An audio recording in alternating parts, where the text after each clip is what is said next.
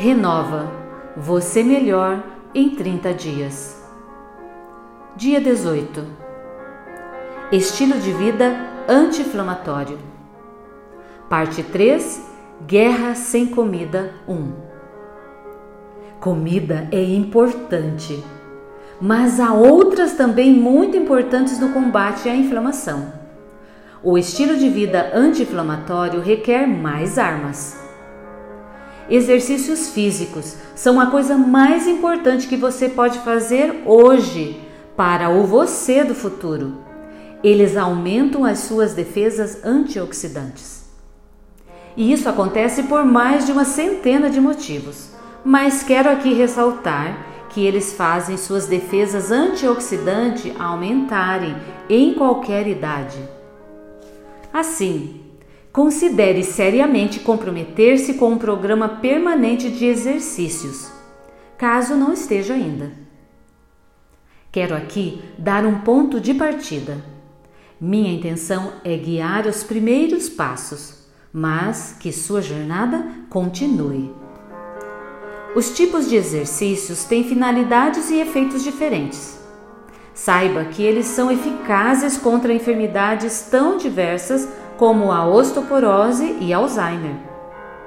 Vamos aqui separar em cardiorrespiratórios e resistidos. Os primeiros são aqueles que fazem no suar acelerar o coração e a respiração. Já os resistidos são aqueles que precisam de fazer força. Considere inicialmente 150 minutos semana como uma meta é o mínimo para deixar o sedentarismo. Desse tempo, sua idade deve corresponder em porcentagem ao tempo destinado a treino de força.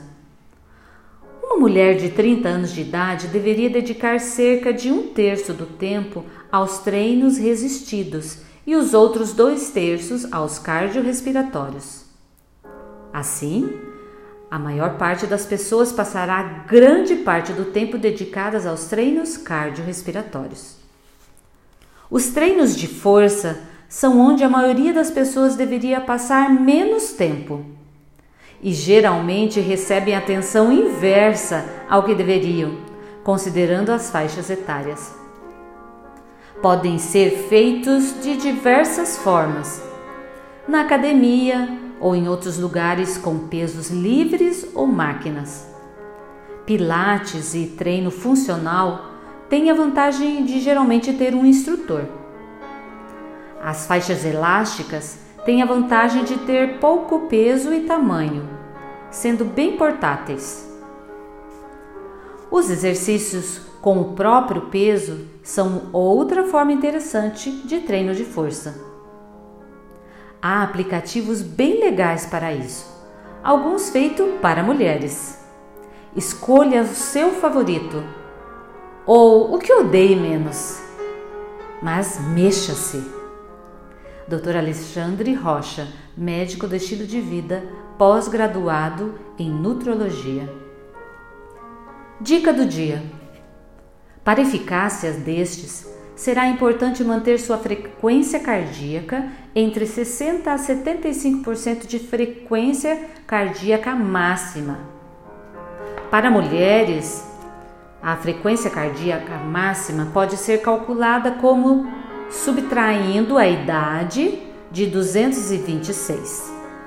De qualquer forma, será fundamental ter acompanhamento profissional e liberação do seu médico.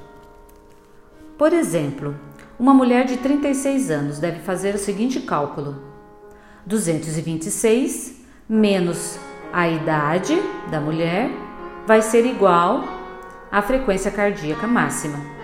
Então ficaria assim: 226 menos 36 igual a 190.